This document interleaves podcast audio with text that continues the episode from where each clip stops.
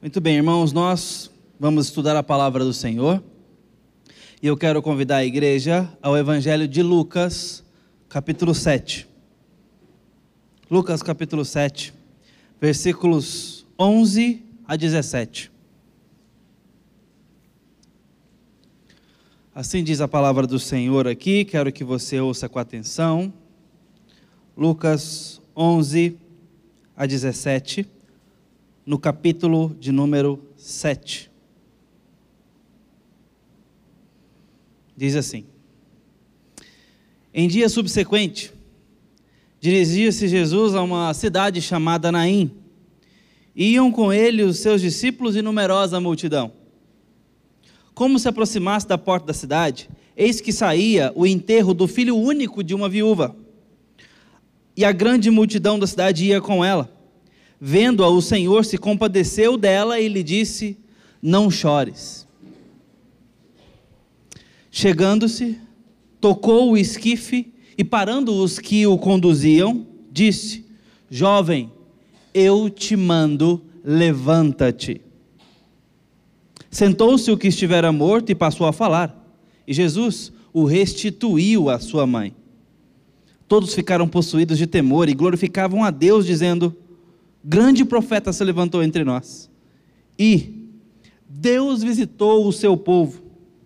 Essa notícia a respeito dele divulgou-se por toda a Judéia e por toda a circunvizinhança. Essa palavra do Senhor, que Deus nos abençoe. Vamos falar com o Senhor mais uma vez.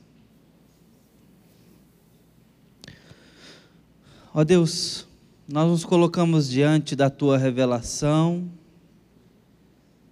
e pedimos que o teu Espírito Santo intervenha com graça e luz para iluminar o nosso entendimento e nos dar a fé que precisamos para sermos confrontados, consolados, encorajados, enfim, moldados e formados pela tua palavra, que foi designada com propósito para nós.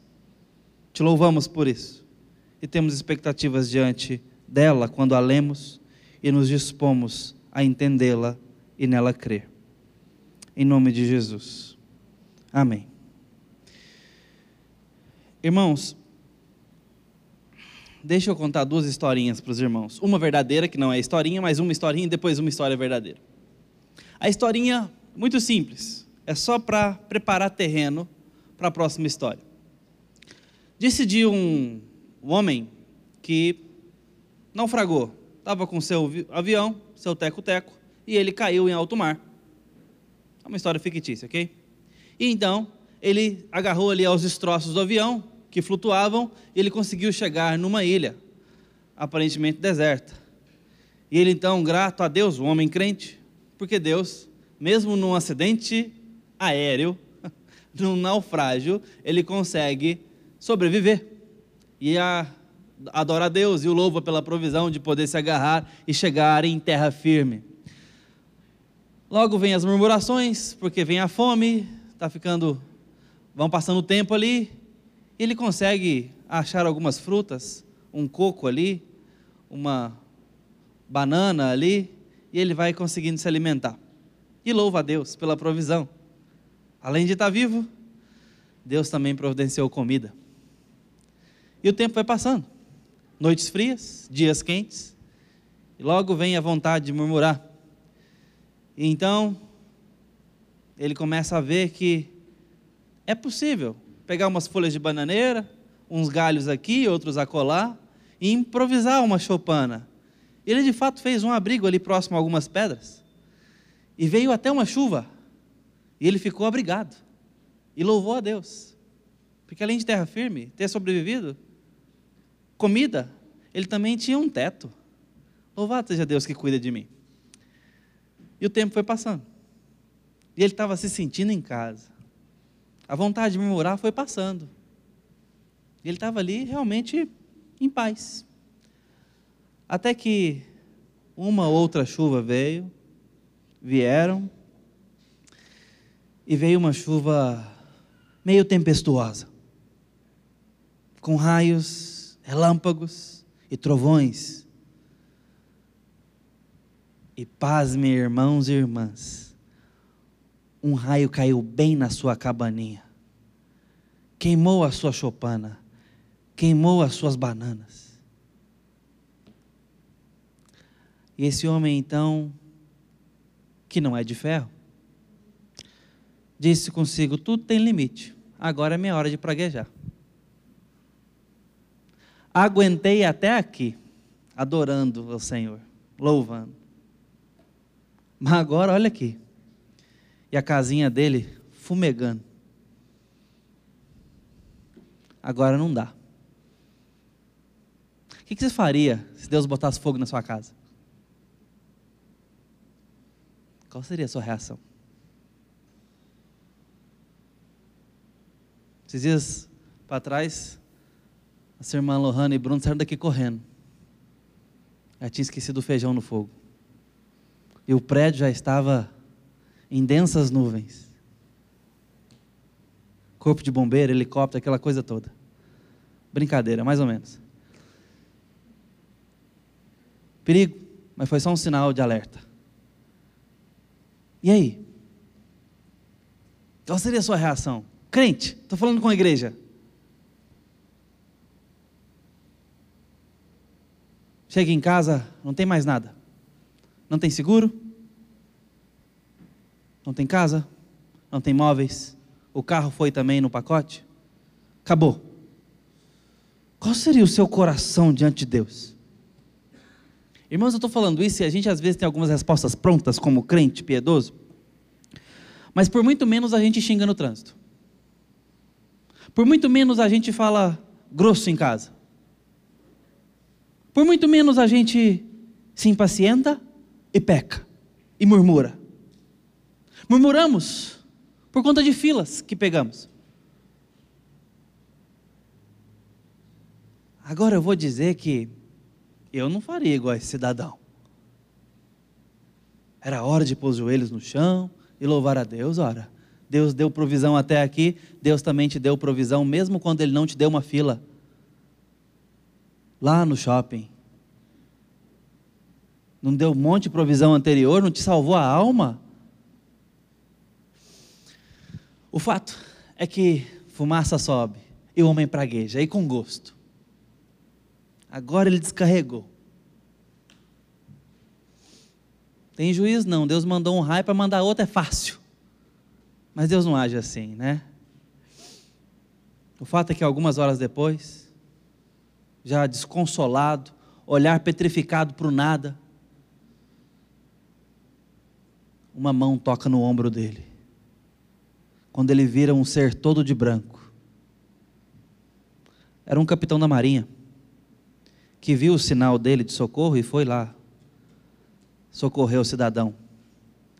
Rapaz, está tudo bem? A gente viu o seu sinal e veio te buscar. E levou ele embora para casa. É uma historinha.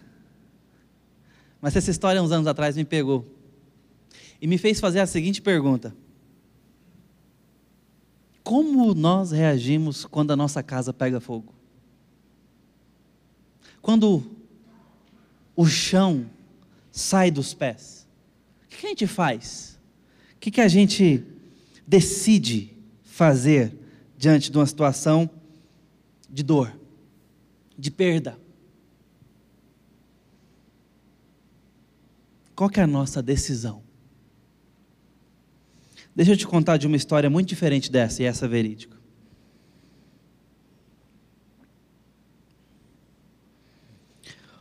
O ano é 1873. O nosso irmão em Cristo chama-se Horatio Spafford. Resolveu com a sua família, queriam passar as férias em algum lugar da Europa, saindo dos Estados Unidos. Escolheu a Inglaterra, porque ia encontrar o grande pegador e amigo pessoal dele, Mood, que estava por ali. E marcaram então e foram para essas férias em família. O que poderia dar errado? Um grande pregador, férias planejadas, família reunida, quatro filhas. E a esposa. Então, junto com Ana Larsen, sua esposa, e as quatro filhas, Ana, também conhecida como Anne por eles, Margaret, a Maggie, Elizabeth, a Bessie, e Taneira, a caçula.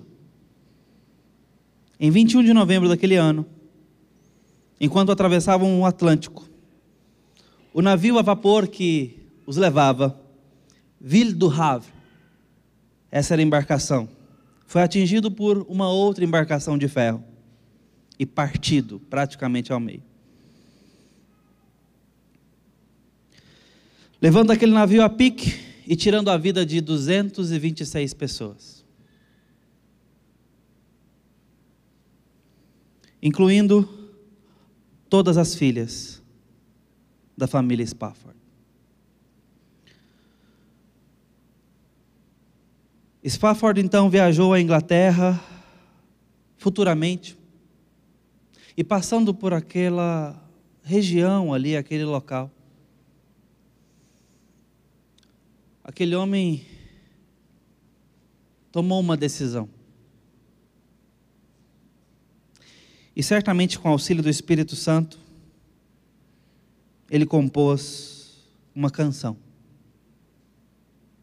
de blasfêmia, de murmúrio. Eu digo, irmãos, que ele tem motivo.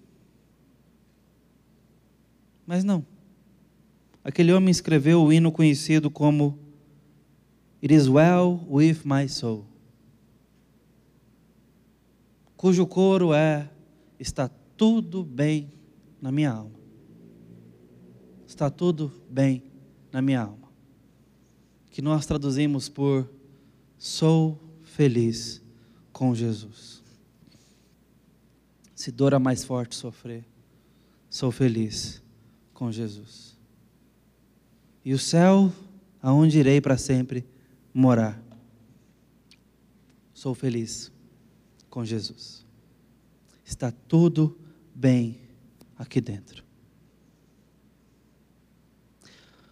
Ontem, assistindo uns vídeos na internet, me deparei com um daqueles programas de concurso de música, tipo Ídolos e outros mais, eu não sei o nome exato. Então foi uma moça bem franzina, bem magrinha, cantar, mas com aparência bonita. E antes dela cantar, ela foi entrevistada ali. Que música você vai cantar? Ela é uma música autoral.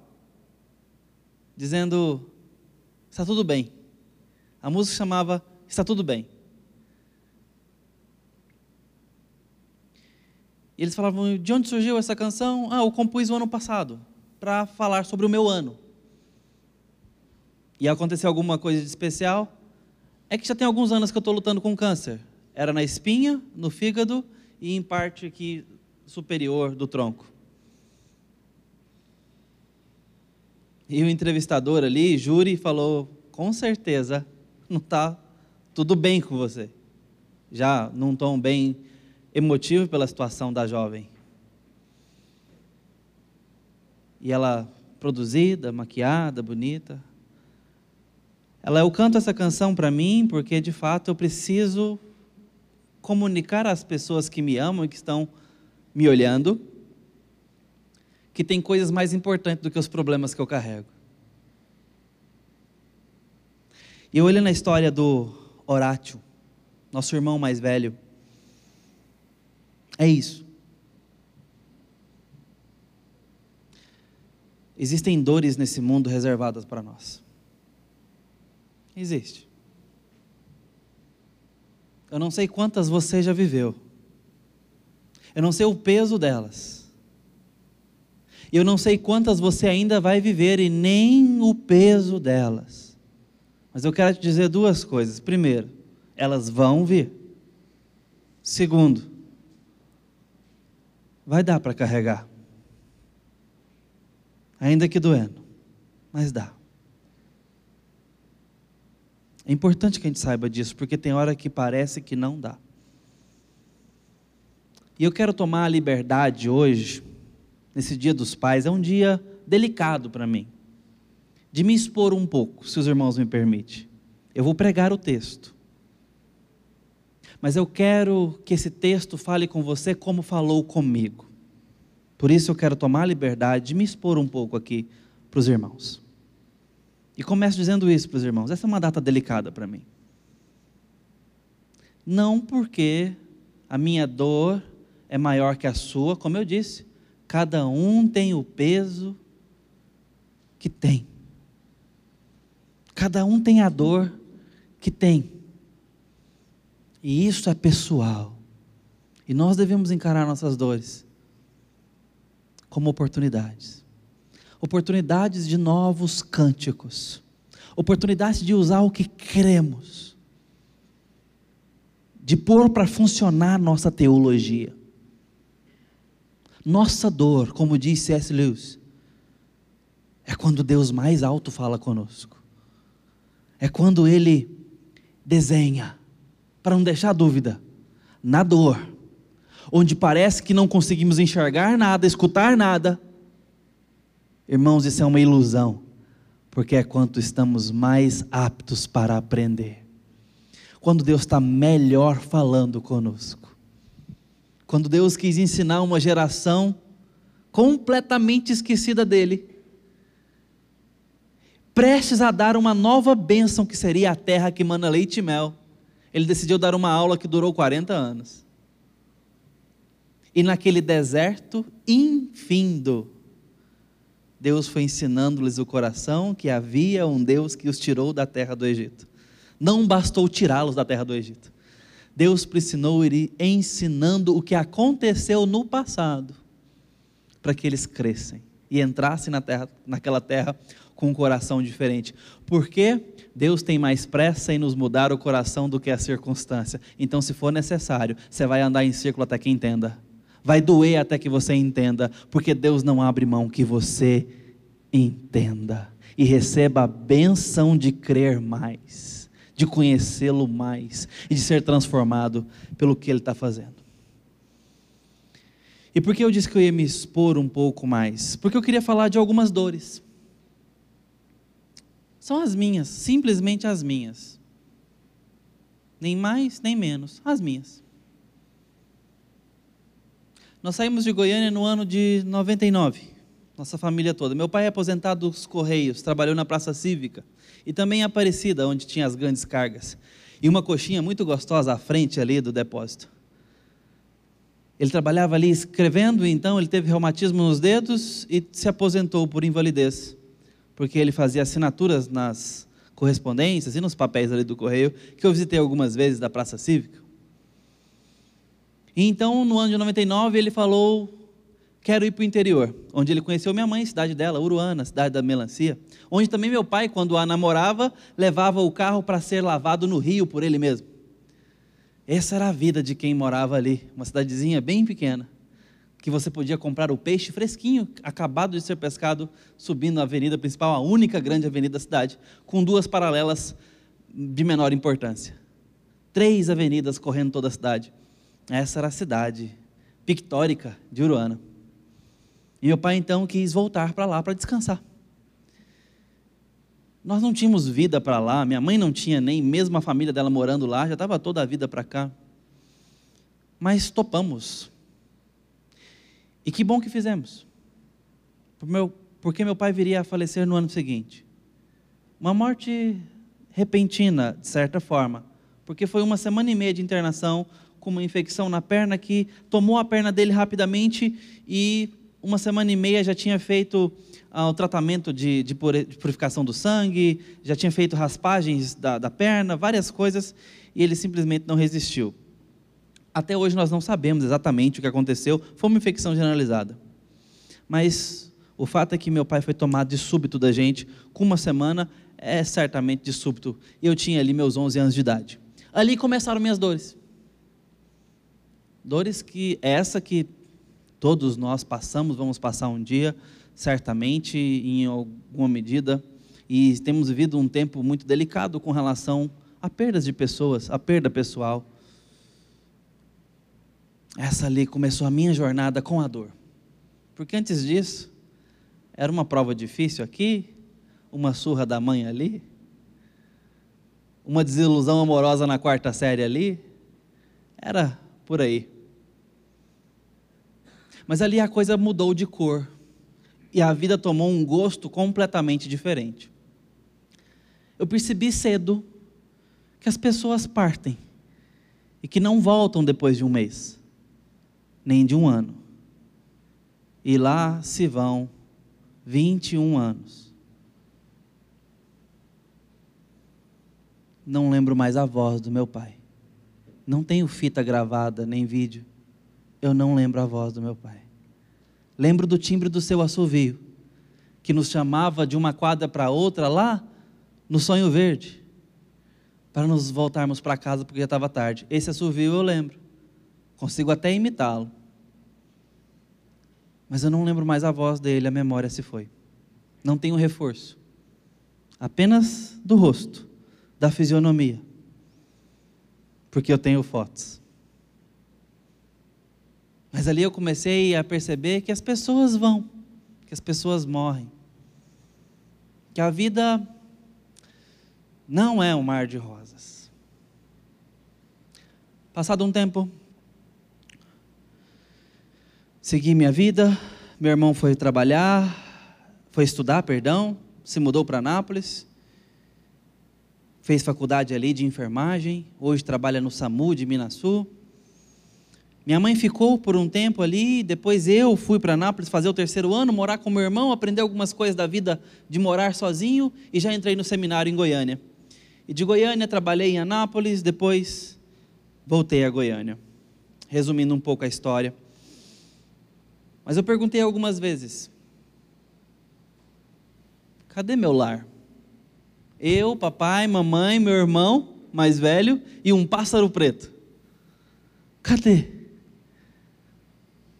Esse sentimento de estar fora de casa ficou comigo por muito tempo. Sabe aquela vontade de voltar para casa? Mas eu percebi que eu, mesmo estando na casa da minha mãe, eu não estava em casa. Por quê? Porque a casa era nós quatro. Era a gente junto. Eu demorei a perceber que isso não existiria nunca mais. E então, aos 21 anos de idade, depois de um namoro de três anos, fiquei noivo um ano e me casei esse sentimento de estar fora de casa passou. Eu percebia no meu novo lar que eu estava em casa, na companhia da minha esposa. A gente estava em casa. Eu lembro que na época de namoro e noivado, eu ficava caladinho e ela perguntava: Tá tudo bem? E eu lembro de responder, sabendo o que eu estava pensando: Agora tá. Eu estava em casa. Eu estava em casa. Seis anos de casamento. Nesse sexto ano, já para sete anos, já num processo de tentativa de gravidez, era a próxima etapa. Ela decidiu sair de casa. Estava comprometida com outra pessoa. Tudo em paz, mas irreversível. e nos deixou grávida. Da Melissa, minha filha. Ela realmente estava decidida, está até hoje nesse relacionamento, está bem, aparentemente feliz, fazendo um bom trabalho de mãe, cuidando da Melissa, mas seguiu a vida dela. E ali mais uma vez eu percebi que eu estava fora de casa. E o sonho de ter uma família, meus filhos, agora veio de uma gestação dolorosa, porque eu não pude ver nem a barriga, por conta de toda a situação. Entrei no ano sabático também. Até que a Melissa nasceu, eu não tinha visto que ela realmente existia. E hoje é uma paternidade maravilhosa a Melissa é um doce, carinhosa, mas com muita ausência pelas dinâmicas da vida, Para eu buscá-la, ir e voltar, são cinco horas de viagem. Trabalho aos domingos. É complicado. E ali eu visitei uma nova dor. Que até então, só a perda do papai para me dizer o que era dor. De ruptura, de disfunção, de quebra, tendo que lidar com depressão, situação, a privação, a ausência da Melissa. E queridos, eu disse que isso é apenas a minha dor. Não é nem maior nem menor, é a minha. Então hoje é uma data delicada para mim.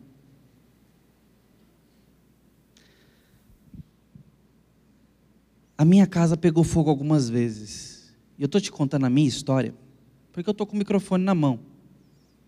Mas eu sei que você tem a sua história. E está vivendo a sua história. E a sua casa talvez pegou fogo algumas vezes. Seu barco naufragou algumas vezes e ainda vai. É de se esperar. Nós vivemos num tempo delicado, ainda condicionado pelo mal e pelo pecado. Mas no mundo onde há redenção, no mundo onde há redenção e um Deus amoroso, que me visitou com a coragem e grande amor decidido da Julie, que disse: Nós vamos fazer uma família e vamos ter a Melissa na nossa família. Hoje, essa é a minha família. Difícil, tem seus problemas, não é como eu desenhei,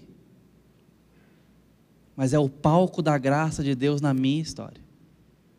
A sua história é o palco da graça de Deus e não outro.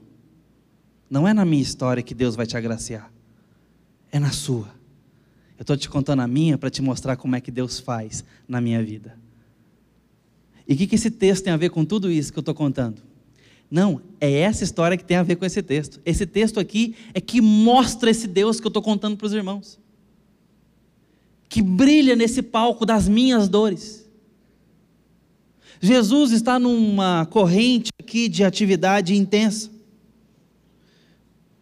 Capítulo 4 até o capítulo 9 Jesus está pregando, ensinando, chamando e curando.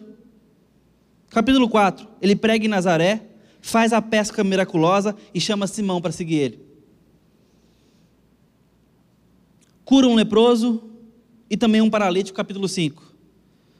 Chama Levi, ensina sobre jejum, um sábado e logo depois chama os doze para segui-lo. Capítulo 6. Realiza o sermão da planície onde ele dá uma ênfase forte sobre o amor, realiza logo depois a cura de um servo, o servo do centurião, capítulo 7. Esse é o ambiente de Jesus na hora dessa cura, que ele traz à vida o filho daquela viúva Naim. Jesus está atarefado, fazendo curas, ensinando coisas importantes, chamando os doze, fazendo seu colégio. Quando é que essa cura acontece, portanto? Jesus estava no seu gabinete esperando um chamado? Não. Jesus estava trabalhando, andando, cumprindo os seus propósitos. E no meio desses propósitos, diz o texto, eu quero que você imagine e visualize isso. Em dias subsequentes, dirigia Jesus aproximando a cidade de Naim, e vinha atrás dele uma grande e numerosa multidão. Jesus à frente de uma grande multidão que seguia ele, porque ele era a vida, ele trazia palavras de vida eterna. Ele era o filho único do Deus vivo, a promessa de vida e vida eterna. Mas essa multidão, esse cortejo, essa comitiva, vai se topar com outra multidão. Elas vão se encontrar. Diz o texto, versículo 12: Quando ele estava se aproximando das portas da cidade, eis que saía o enterro do filho único de uma viúva, e grande multidão da cidade ia com ela. O filho único da viúva está morto e a multidão está acompanhando a morte. Desconsolo, a morte já fez o que tinha que fazer, não tem esperança, acabou. A mulher vai sepultar o seu único filho. Choro, lamento, dor, de um lado. Do outro, o ministério de Cristo está só começando. A expectativa do que, que esse profeta pode fazer só começou a ser anunciada. Estavam ali todos eufóricos e essa multidão seguia, deixou tudo para trás para seguir Jesus, porque viram como ele fala e o que ele faz. Expectativa de vida, de coisas novas. Do outro lado, comitiva da vida, comitiva da morte. Essas duas multidões vão se encontrar. E eu quero te perguntar: o que esperar das nossas vidas quebradas? quando se encontrar com aquele que faz tudo novo? O que esperar da nossa vida ao chão? Quando se encontrar com o exaltado de Deus? O que esperar dos nossos dias mais densos quando nos encontrarmos com a estrela da manhã? O que esperar da nossa vida, fadada à dor e à morte, quando nos encontrarmos com aquele que é o caminho, a verdade e a própria vida de Deus? Sabe o que esperar? O que aconteceu aqui. Jesus, em primeiro lugar, tomou a iniciativa de estar aqui. Jesus não está às portas de Naim por conta do acaso. Ele só se encontra com aquele defunto e com aquela viúva porque ele decidiu, no conselho trinitário, visitar o mundo sob pena e castigo para perdoar pecados e fazer todas as coisas novas nele e ser o primogênito dos mortos. E o Verbo se fez carne e habitou entre nós para sofrer e morrer a nossa dor, para que possamos viver a vida dele para sempre. Ele tomou a iniciativa para que pessoas caídas fossem ressurretas, para que pessoas mortas fossem vivificadas, para que pecadores como eu e você pudéssemos ter paz e vida com Deus. Iniciativa dele. Em primeiro lugar, a iniciativa da sua presença.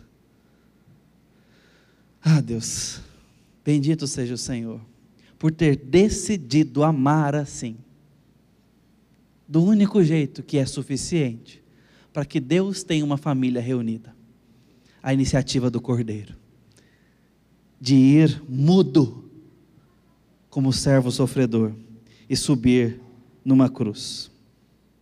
E então, ele, em segundo lugar, demonstra a autoridade da sua palavra. A autoridade da sua palavra. Sabe por quê? Ele se compadece daquela viúva. Jesus sabe que o mundo está quebrado, que nós temos dores. Ele sabe que as coisas poderiam não ser assim. E ele se dói com aquela mulher. Mas ele então fala o inusitado, o que seria desrespeitoso, a menos que ele fosse quem é. Não chora. Imagina eu chegar no velório de uma mãe com um filho no leito e falar: Mãe, não chora.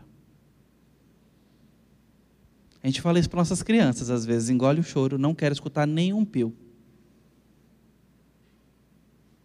Ele então diz amorosamente a ela, mas com muita autoridade: Não chores. Eu imagino, imaginação minha, mas porque ele se condoeu dela, diz o texto, versículo 13: O Senhor se compadeceu e lhe disse: Não chores. Eu imagino Jesus com os olhos marejados, mas com uma firmeza divina, dizendo, como quem diz: Eu sei o que eu vou fazer agora na sua vida, então suas lágrimas não têm mais lugar. Eu estou aqui o choro pode acabar. E ele então disse ao morto: Jovem, eu te mando, levanta-te. Jesus toca o caixão para a multidão e dá uma ordem. A sua palavra tem autoridade para secar lágrimas e para dizer à morte: basta porque eu estou aqui. Jesus tem autoridade sobre o maior inimigo. E a vida vence a morte quando a vida a confronta com ressurreição. E ele então ordena à morte: basta. E diz aquele jovem: levanta eu mando. E ele então se levantou. E nós chegamos então à terceira parte desse texto. A compaixão da restauração. Iniciativa, autoridade e compaixão que restaura. Porque Jesus diz o texto, o restituiu a sua mãe, o verbo grego didomir, que tem a ver com presentear e nesse contexto, com um presente de restituição. Mas o caráter donativo, de onde a gente tira a palavra dom, o de dom, mi, tem a ver com isso, é de onde nós tiramos até a raiz da palavra latina que vem a ideia de donativos, de dons, de presentear, de algo recebido e muito bom. Jesus está devolvendo em presente para aquela mãe. Está devolvendo porque era dela mas está presenteando porque ela não tinha mais. Pelo menos não um filho em vida. E ele devolve e presenteia aquela mãe, justificando a sua autoridade, compaixão e por que, que ele está no mundo. Mas Jesus não está no mundo apenas, ou exclusivamente, melhor dizendo, para estancar nossos sangramentos momentâneos. Porque eu sei de muitas mães que saíram para o cortejo de seus filhos e concluíram o cortejo de seus filhos. Eu sei de muitos pais que perderam os seus filhos. E Jesus não os ressuscitou. E tanta dor continua acontecendo no nosso mundo e mesmo nesses dias. Esses que seguiam essa mulher, muitos ali tinham motivo de muita dor. E Jesus não fez nada por eles? Esse é um milagre de esteio. Esse é um milagre de coluna. Para que a gente olhe e saiba o que, que ele representa. Sabe o que, que isso aqui representa? Não um Jesus que amou essa mulher e não me amou por não ter ressuscitado meu pai. Sabe o que esse texto me mostra? Não um Jesus que devolveu o filho para a mulher e não trouxe os meus filhos para bem perto de mim todos os dias. Não. Esse maravilhoso exemplo de esteio me mostra um Jesus prometeu que vai voltar e ressuscitar o seu povo para estar junto, inseparavelmente em família, onde ele enxugará dos olhos toda lágrima, em ruas e praças que não haverão mais ranger de dente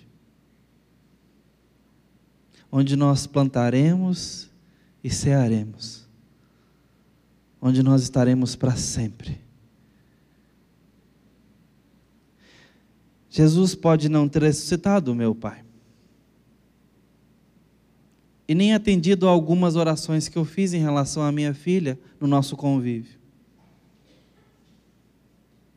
Mas sabe o que ele me permite crer, com base no que eu vejo dessa pessoa maravilhosa, o meu Senhor? Que eu posso esperar um dia em que eu estarei em casa. E a minha família comigo, para sempre, sem defeitos. Sem dor. E a minha jornada com a dor vai ter cessado e cumprido o seu propósito. Que Deus me ensine a ter sabedoria na dor. Ela é muito útil. Mas que eu adore sobre todas as coisas, para aguardar por esse grande dia, o dia da vitória. O meu Senhor Jesus vai voltar e eu vou lembrar a voz do meu pai. E vou ter meus filhos para sempre comigo. Seremos santos e juntos. E nada poderá nos separar. Porque o que nos uniu é aquele que faz todas as coisas conforme o poder do seu propósito. Você crê no propósito de Deus? É assim que nós podemos, imersos na dor, cantar. Ainda se dor mais forte, viver. Está tudo em paz com a minha alma. Eu sou feliz com Ele. É assim que o povo de Deus tem que caminhar. Seguro. Mesmo que esteja doendo nós podemos mostrar ao mundo que tem coisas mais importantes do que nossas dores. Que Deus nos abençoe. Vamos orar.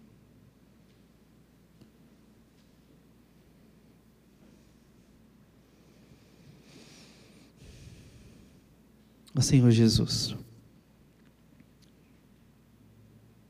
ó Deus Pai, e na ministração do Espírito Santo, eu te peço mais fé no meu coração, para honrar o Senhor nos dias mais difíceis. E pedir, ó Deus, que o Senhor tenha misericórdia do teu povo e nos ensine a agir com piedade, com temor e com adoração.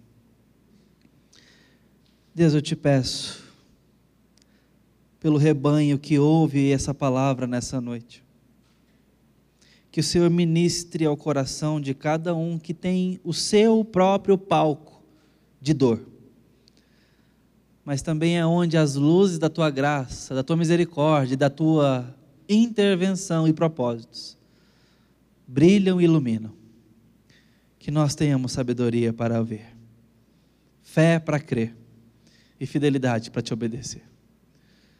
Louvado seja o Senhor, que nos ensina a caminhar não apenas na alegria, mas que nos dá propósito nas lágrimas. Propósitos fitos no Senhor. No nome de Jesus. Amém.